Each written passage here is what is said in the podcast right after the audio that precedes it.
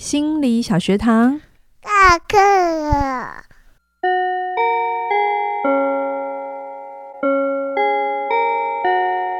每周五我们一起探索心理学的小知识。大家好，我是嘉玲。大家好，我是班长轩宁。Hello，我们今天来到了存在主义新的一个学派，叫存在主义。嗯、我们前面两个精神分析跟阿阿德勒。嗯都只有一位大师。嗯，我们这次的存在主义有三位大师，应该说是存在主义治疗。OK 的话，我就介绍三位就好，还 就好哦。可是，如果是存在主义，呃，治治疗它源自于存在主义哲学。那如果我们要把这一个所有的图谱都给它讲完的话，我们就得讲很多哲学家，比如说你们可能有听过的尼采呀、啊、齐克果啊、叔本华，对，沙特，就是这些都是呃，让这个存在主义治疗之所以会变成今天这个样子很重要的。呃，养分。所以呢，我在准备存在主义的时候，我就一直在想，我需要介绍这些哲学家吗？但是后来想想，嗯，这真的要要讲下去很久。所以呢，有兴趣的人呢，你们可以自己去追那些哲学。哲学嗯，嗯，但那些哲学很重要啦。哈，就是他是我我这次会比较 focus 讲存在主义治疗在应用面上。好，可是为什么要这样运用？它前身的哲学基础其实是很丰厚、很浩瀚的。所以我年轻的时候真的蛮喜欢存在主义的。你要不要说说你为什么喜欢呢？我想要在最后一集再跟大家讲。好，大家一定要追到最后一集哦。对，那我后来就挑了三个啊，嗯呃，前面两个其实就是我们 Corey 那本书也有介绍的，就是 Franco，呃呃，对，那个 Victory，哎，对对对，维克托。法兰克，好，这个就是翻译有有各式各样的翻法哈。对，然后呃，Rollo May 哈，就是罗洛梅，她的名字我第一次想的说这好女神哦。然后亚伦，亚伦是我非常爱的一个嗯存在主义大师。对，呃，我们会大概花一集，如果讲不完就是一集半，介绍这三位大师的一些生平，重要生平。那我还是讲一下为什么要讲，为什么每一次都还是要先介绍生平，不直接讲，嗯、是因为其实呃，我今天开始讲这个 Frankl 的故事的时候，你们就会开始发现，哎，他跟弗洛伊德，哎，他跟阿德勒有那么一点点像，哎，都有好多的关系。嗯、然后 May 也有，然后一直到我们下一个学派要讲个人中心治疗，也还是有。所以我就会开始渐渐的觉得，这些听起来没有那么丰功伟业的。一些理论啊，哈、嗯，可是却是这个人真实存在的痕迹，哦、然后这些痕迹变成他之所以会变成今天这个样子。嗯哼，我觉得这个东西是可以带给大家回头去想想，那你呢？嗯、你的成长带给了你日后的生涯也好，或你的事业上面什么样的养分？嗯，尤其是一个累积的过程，嗯，一定会有前面的。经验，然后带到我们这个身上，嗯、我们这个人再转化出我们个人的风格。还有你遇到的时代，嗯哼，时代意义也有很大的关系哈、嗯。所以好，我们先来讲第一个 Franco 哈，嗯，呃，他是一九零五年三月二十六号出生，母羊座，那他一样出生在维也纳。一样是犹太人，来，我们复习一下，出生在奥地利维也纳的人有谁？就我们上面那两位大师们也都在这耶。对，所以等一下我会讲他是怎么崛起的哈。嗯、那他的家境就比较没有弗洛伊德跟阿德勒那么好，嗯、他就是出身比较清清寒一点点，嗯、爸爸就是老实的公务人员，对，好，但是他爸爸就是很典型的严父的形象，但是是负责任的哦，就是不不苟言笑，好。嗯，就是公务，我们我们不能这样子以偏概全。就那个年代的爸爸，就是会有一个威严，那个嗯，对。然后他妈妈是非常虔诚善良的犹太教徒啊，他排行老二，然后上面有一个哥哥，下面有一个妹妹。我突然排行老二，我就突然很想，很想说他会有什么样的心理意涵？对啊，阿德勒学的很好哈。那他年轻的时候呢，就很被弗洛伊德跟阿德勒的理论吸引，因为你想想看嘛，他一九零五年出生，对，所以他年轻的时候大概就是一九二几。差不多，就是青少年期没加个十五岁，他就一九二零嘛，对不对？嗯、所以那个时候刚好就是弗洛伊德跟阿德勒最崛起、正当红的时候。对对对对对。然后这是一个新的学派，所有人都觉得哇，没有人这样讲过哎。对，这样认识心理哈。嗯、所以他十六岁的时候在那会哈，一九二一年的时候他就写了一篇叫做《叔本华的心理分析》，好寄给了弗洛伊德，然后呢很受他。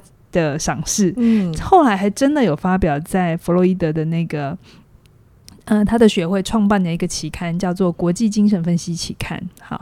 那你看他写的叫做《叔本华的心理分析》里面就有两个很重要的元素啦，叫做叔本华 and 心理分析。好，所以呢，这也就说明着，第一个，他在很年轻的时候，他就很喜欢这些存在哲学、存在的。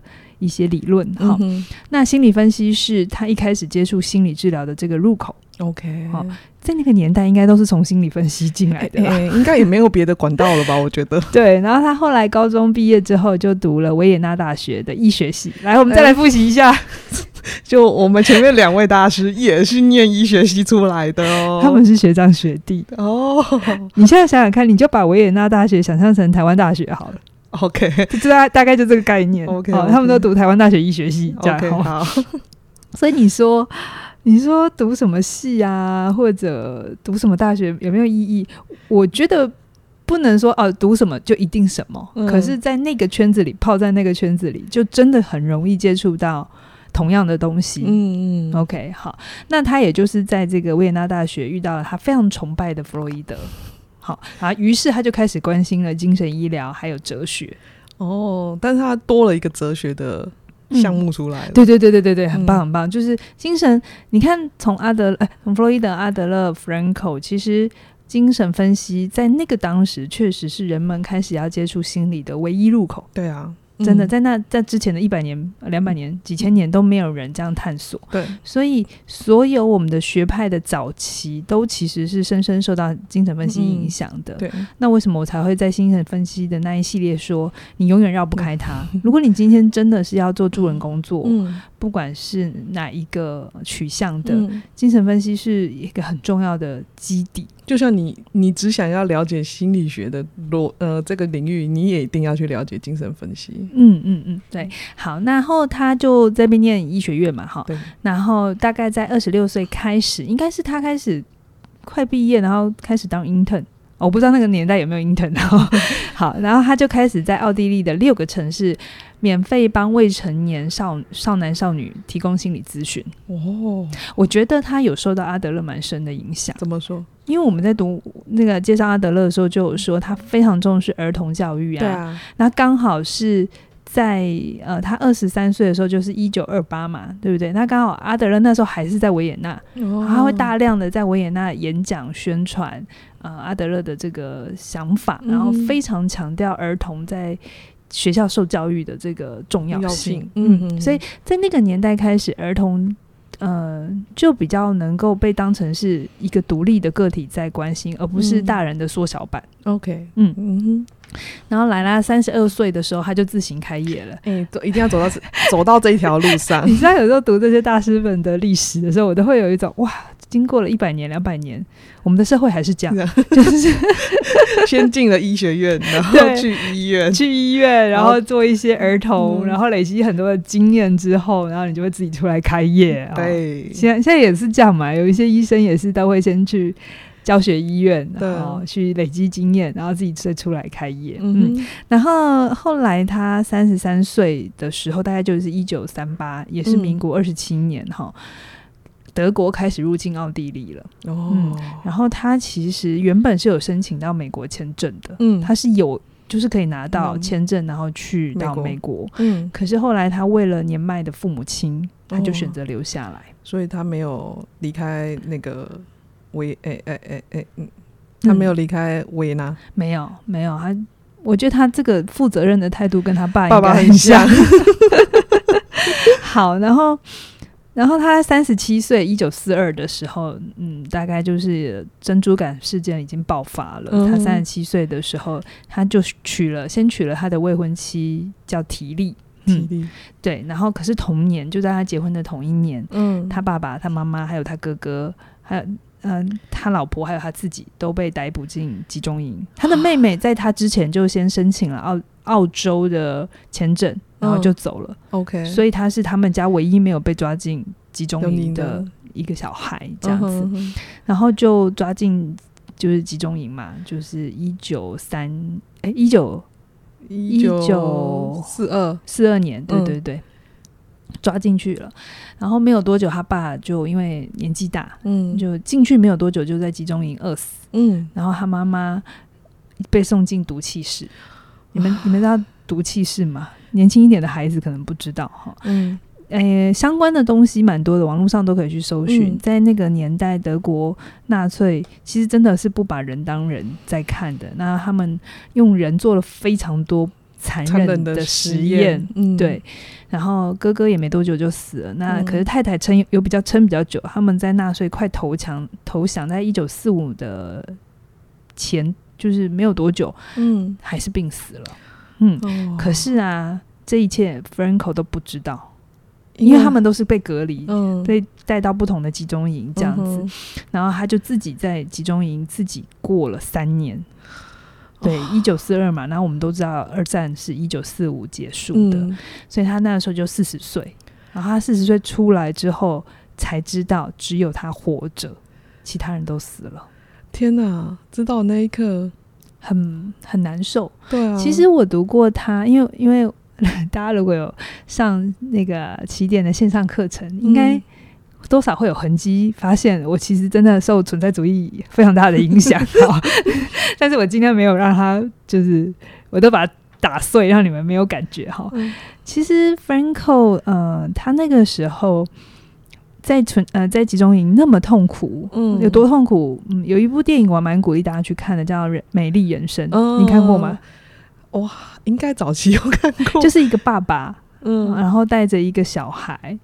小男孩，然后被送进集中营，嗯、然后爸爸用很多的游戏让孩子不知道这是个集中营，可是是很残忍的，对对对对过程。嗯，然后我听过一个人说，在集中营你怎么样不被当人呢？就是你们每个人都有个编号，衣服上面会有一个编号。啊，你就是那个编号，让我想到鱿鱼游戏。哎，对，我我岔题，我很歪，对不起。其实某种的隐喻是一样的，就是没有把你当人。嗯，嗯啊，这也是存在主义的一个崛起很重要的根源，因为存在主义大概崛起跟欧洲的工业革命差不多。嗯，那工业革命开始之后，其实大家就会有一种感觉，是我们开始只是个机器哦，不是个人。对，哦，所以这些隐喻其实是环环相扣的。嗯，然后。呃，因为你就只是个编号嘛，对啊，所以呢，里面就有一些故事是，如果你今天他们每天都会有一些劳动，很大量的劳动工作，去搬石头啊，嗯、然后在寒冰天雪地、没有鞋、没有没有外、没有衣服的状态底下去做很多呃事情，这样。嗯、那如果你今天不想去，或是你今天想去，怎么做呢？嗯、你也不用去跟他登记说 我是谁，我要换没有，你就把衣服脱下来换掉，你就可以去了，你就穿上那个编号。哦你就代替这个人了，我 没有人记得你是谁，也不会有人在乎你是谁。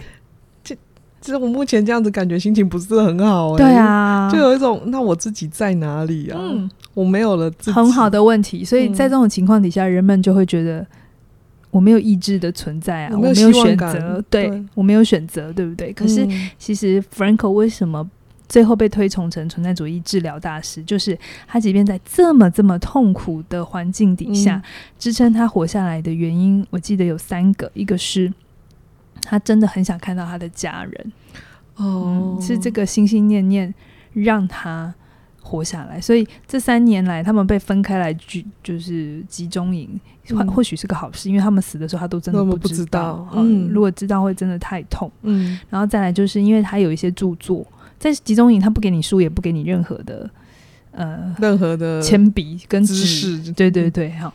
然后他就是很努力的自己记得他当年就是读的这些书的意义，然后他在里面一次又一次的透过回想这些曾经带给他很大力量的书籍跟概念，然后他就告诉自己：我活下来，我一定要把我在这里经验到的一切，我的体悟写下来。哇，天哪，这是一种。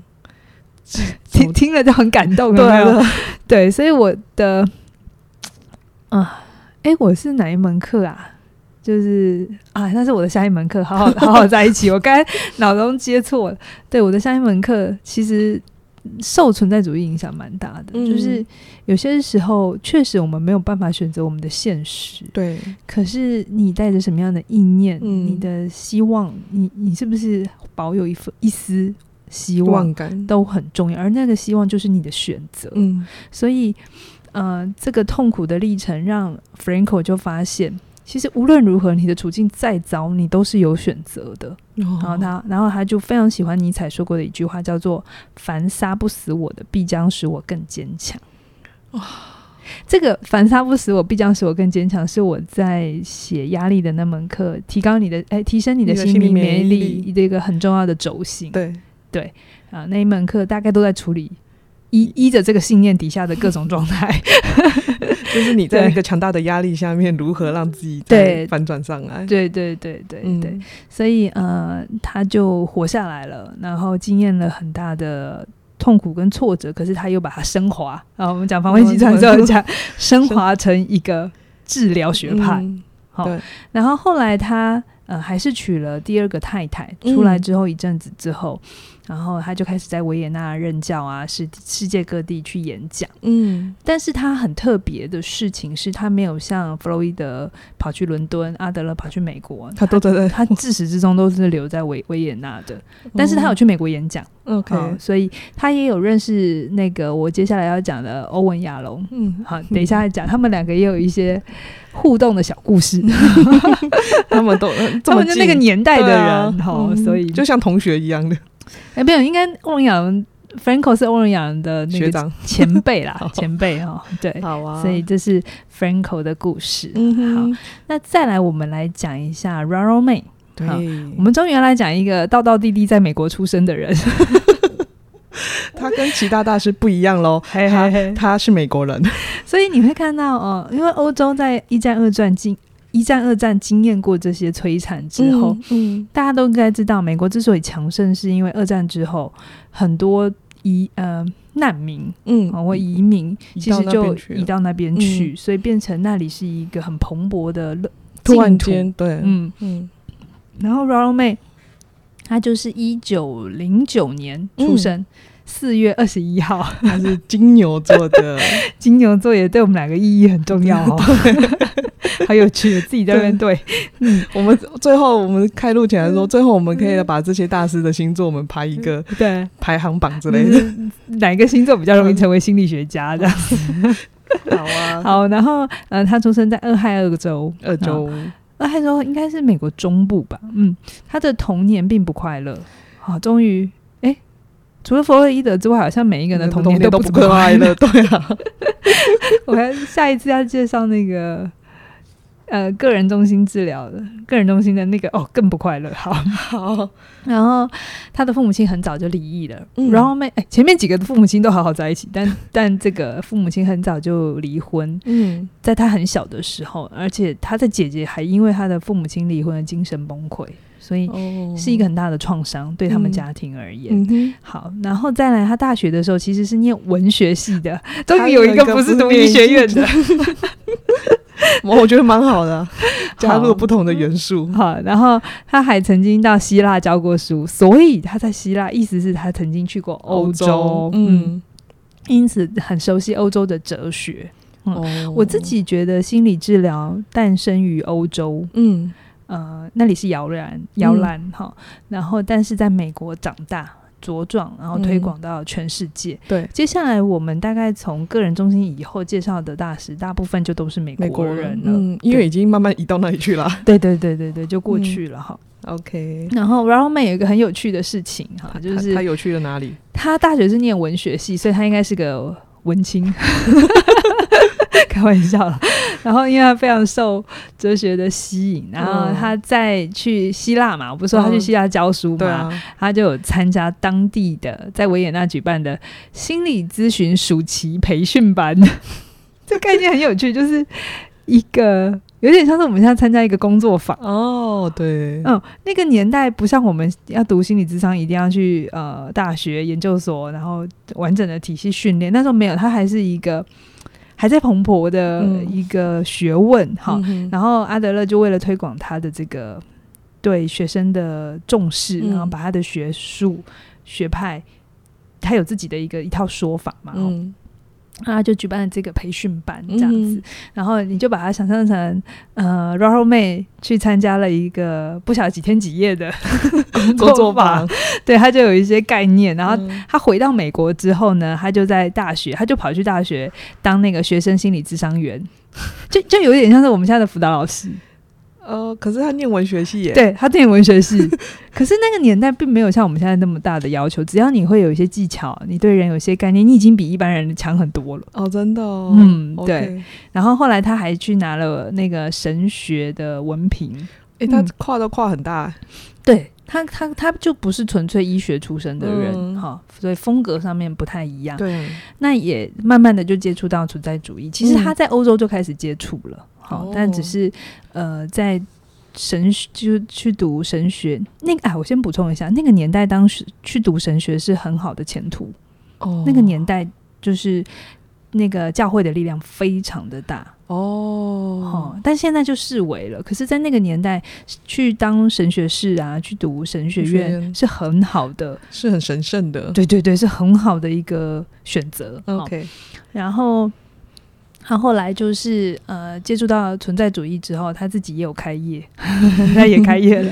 但是他三十七岁的时候，嗯，哎、欸，很重要，他人生转折要来喽。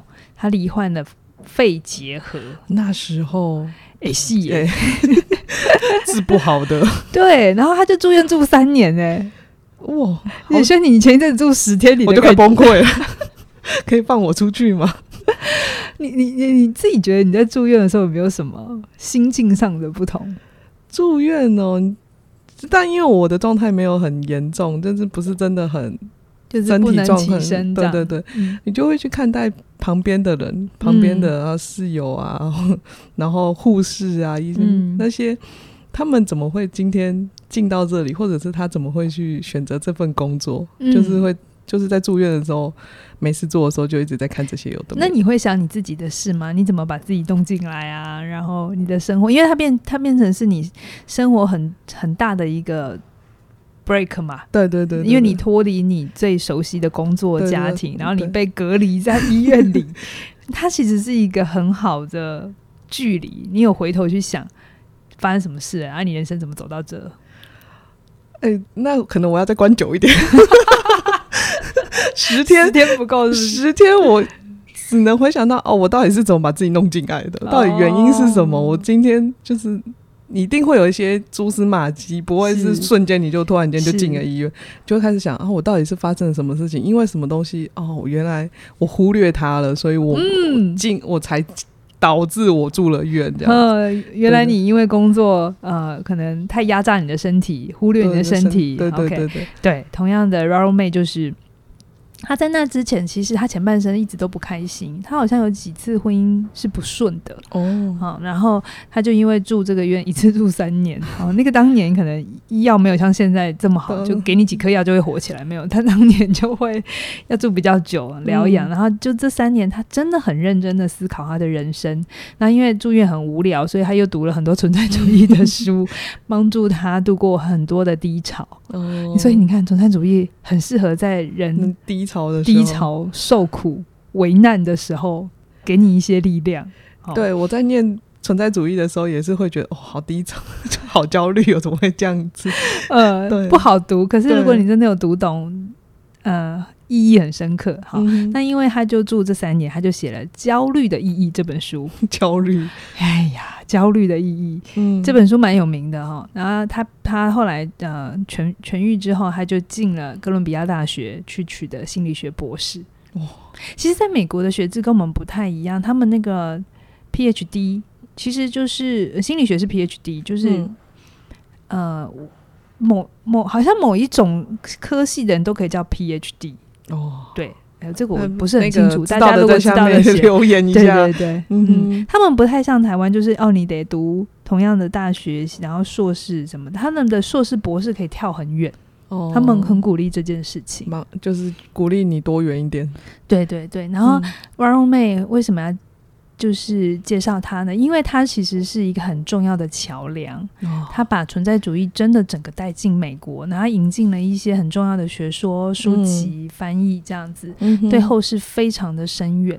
它包含，嗯，他也是把就是从欧洲把他带到了美国的一个很重要的。人桥梁、嗯 okay，然后他呃还帮我们下一个要介绍的叫欧文亚龙，我的、嗯、我的偶像哈，做过心理治疗。哦，在欧文亚龙，呃，我读他的自传，大概欧欧文亚龙大概也是中年的时候遇到了一个很大的中年危机，嗯，也是一个很强烈的死亡焦虑，嗯，然后那个时候因为 Ronald May 就在美国已经小有名气了，哦、也是少数会谈论死亡的。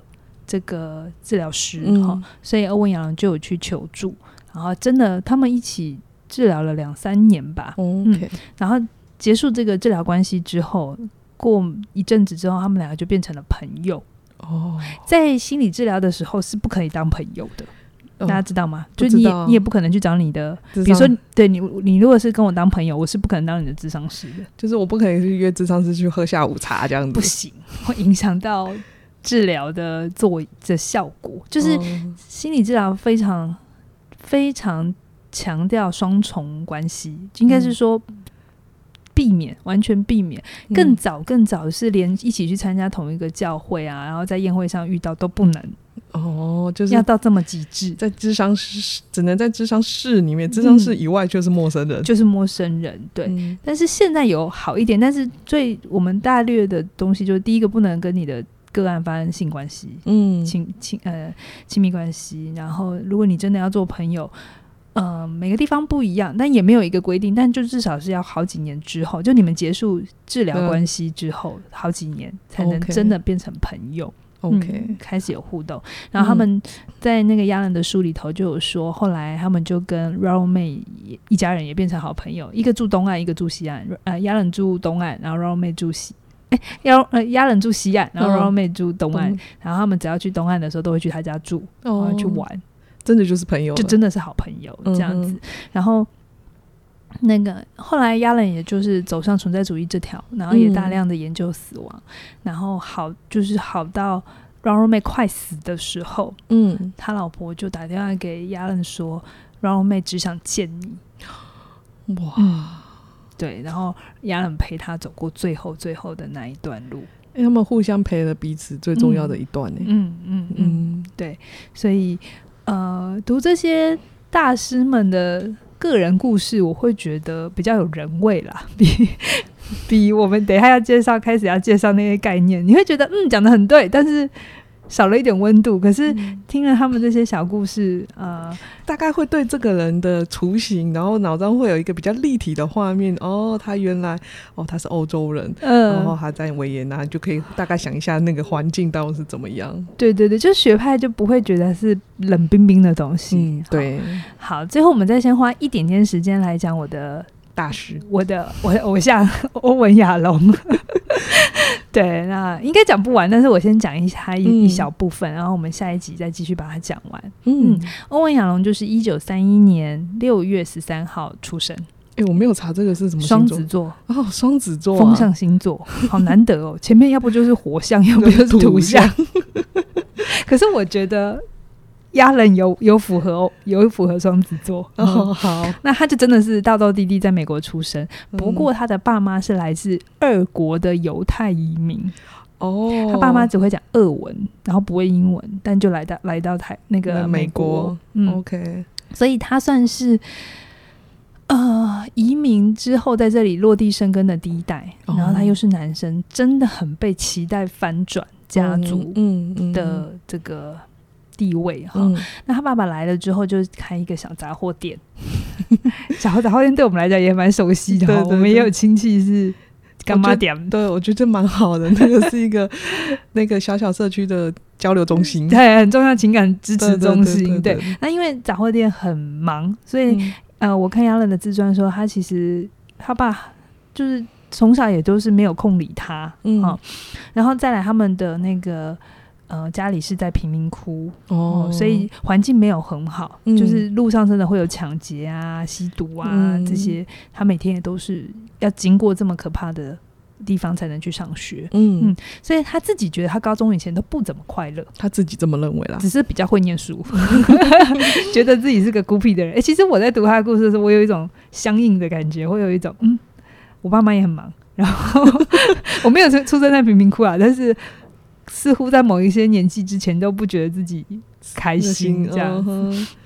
然后 他的妈妈，我刚才讲，因为是第一代，然后又不懂英文，很努力的要适应这个新的文化，嗯，所以他们非常认真赚钱，没有空管亚冷，好，但是又希望他翻转家族的阶级，嗯，所以呢，很有趣。亚冷自己说，因为他那时候也非常会念书，我很能理解会念书可以得到有什么很多的好处。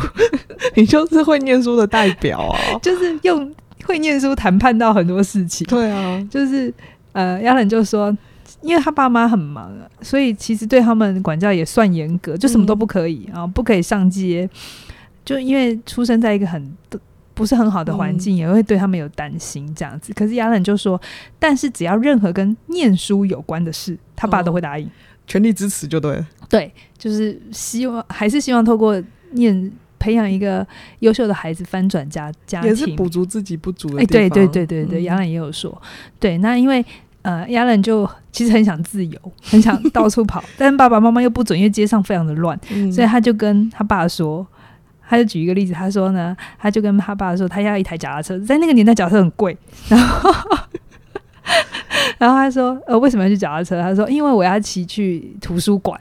哦，图书馆，他跟扣那个念书扣上关系，对，因为他爸只要他不要留在街上就好。因为街上很危险，哦、然后他就说去图书馆又是一个安全的地方，嗯、哼。所以呢，他就跟他爸说他要脚踏车去图书馆，他爸就很快买给他，就是同意。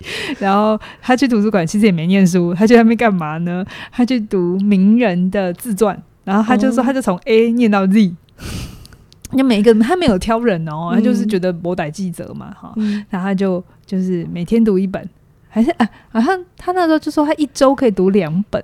他的读书效速度也很快，所以我也都很鼓励，就是家长可以的话，在小孩子的时期培养他们阅读，不管读什么都好，嗯、都好，对对。但是阅读的这个能力在小的时候训练起来，我觉得他后面也在念书的阶段会没那么辛苦。我自己是这样子啦，嗯、我自己在很小的时候，我妈就买了一套汉生小百科。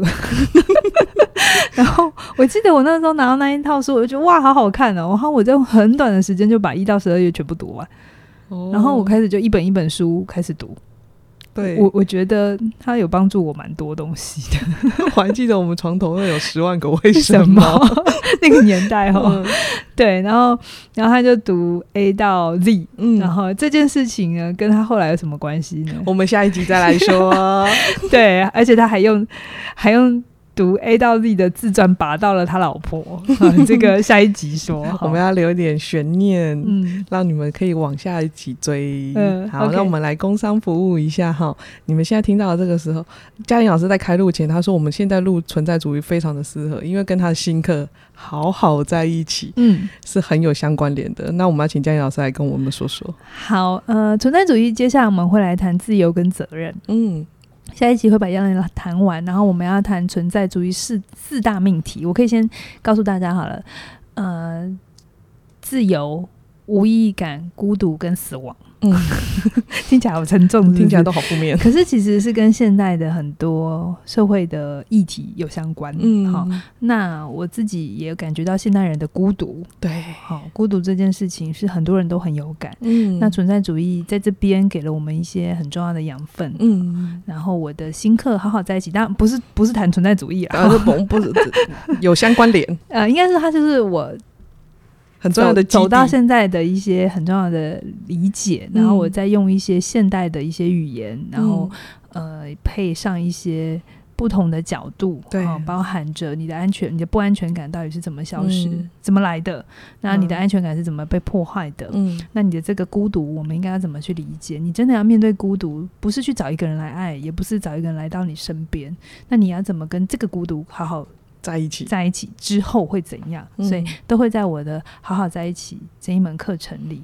嗯，就是带着大家去探索。带着让大家可以自己跟自己好好在一起，而且现在这个阶段是起点文化的最早鸟优惠，是。就是我们绝对不会再回头的价格，所以你听到的话，你真的想要跟自己好好在一起啊，嗯。的时候，我们现在就可以马上手到买哈，不要再到最后一天哦。对，然后如果有有购买课程的朋友，或是去听第一讲免费试听的朋友，你就会发现我在这一门课的。状态很不一样，我做了，嗯、我们做了非常多的新的尝试。对对对对，嗯，大家我就先不爆雷，大家去听，你就会有一种，哎，真的很不一样。对，好，嗯、所以你听到的话，可以去看看我们家的，你就是免费试听啊。我觉得大家听了，嗯、我们都很鼓励大家一定要免费试听，听完了真的觉得喜欢了，你就加入吧，入因为早鸟优惠绝绝对不会回头的价格，好好在一起，一期一期。相关的链接我们都放在那个下面的说明栏哦。那我们今天就聊到这边了，谢谢你的收听。